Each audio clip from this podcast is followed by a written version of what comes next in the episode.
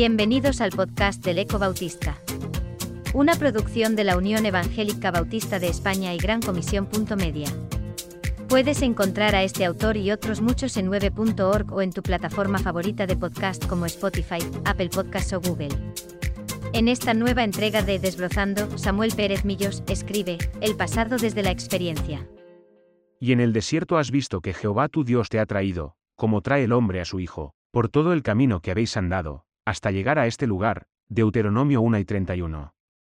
En pocos días se cerrará la última página de este año. La mayoría centra su atención en el que viene. Anhelos que desean alcanzar, objetivos que conseguir, victorias que lograr son los propósitos de la mayoría.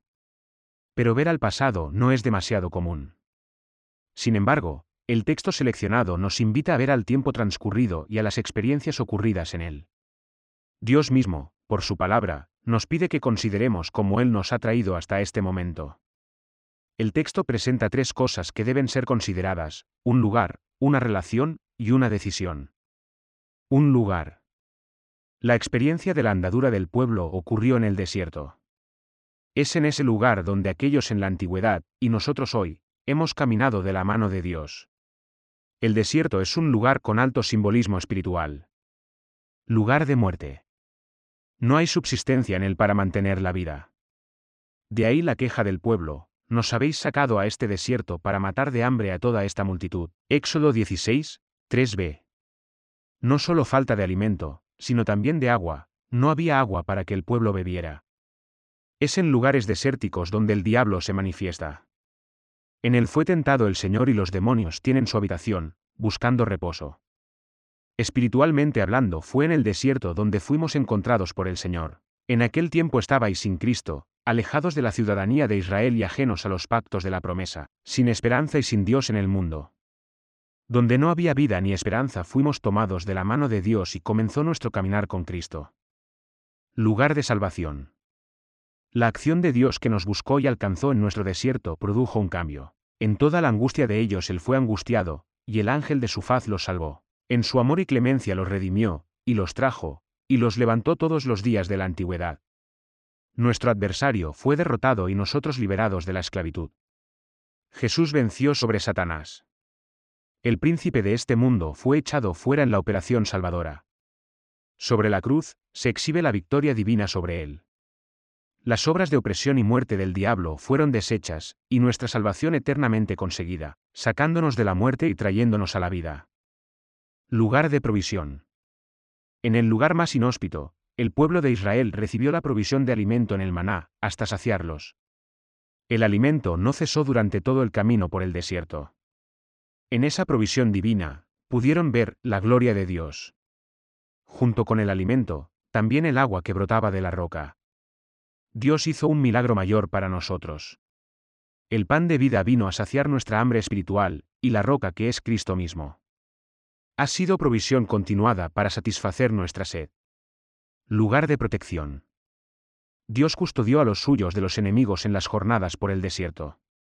Cuando Amalek cortaba el paso, Dios dio victoria a los suyos, que se alcanzó por dependencia de Dios. No fue un éxito del ejército de Israel, sino una victoria del Señor. En las experiencias del año transcurrido, podemos admirar la gloriosa acción del poder divino. Dios se hizo en el camino Jehová y sí, su bandera victoriosa ondeó todos los días de nuestro camino.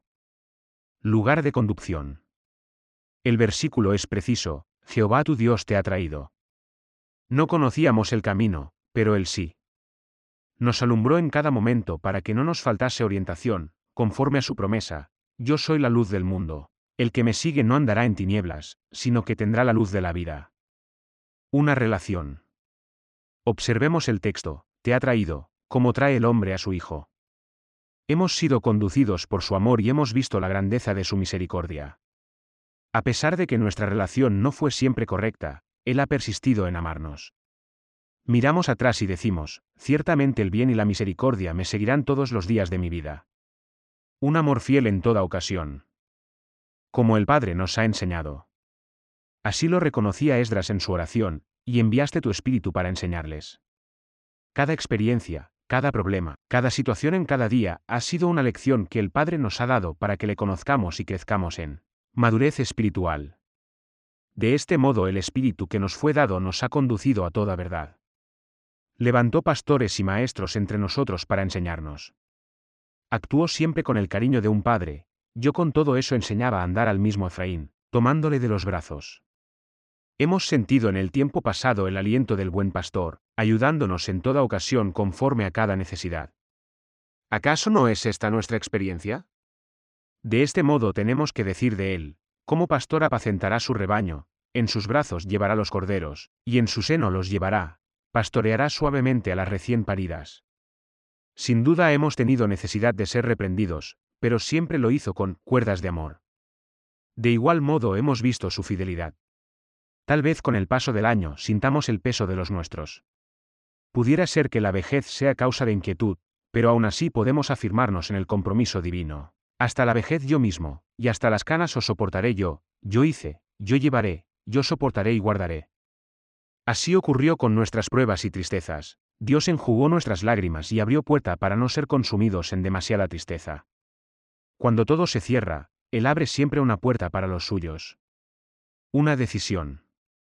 Debemos reconocer la verdad del texto, y en el desierto has visto que Jehová tu Dios te ha traído, como trae el hombre a su hijo, por todo el camino que habéis andado hasta llegar a este lugar. Con gratitud debemos reconocer esta bendición, en una sencilla actitud, decir ahora, gracias, muchas gracias, por todo cuanto has hecho por mí.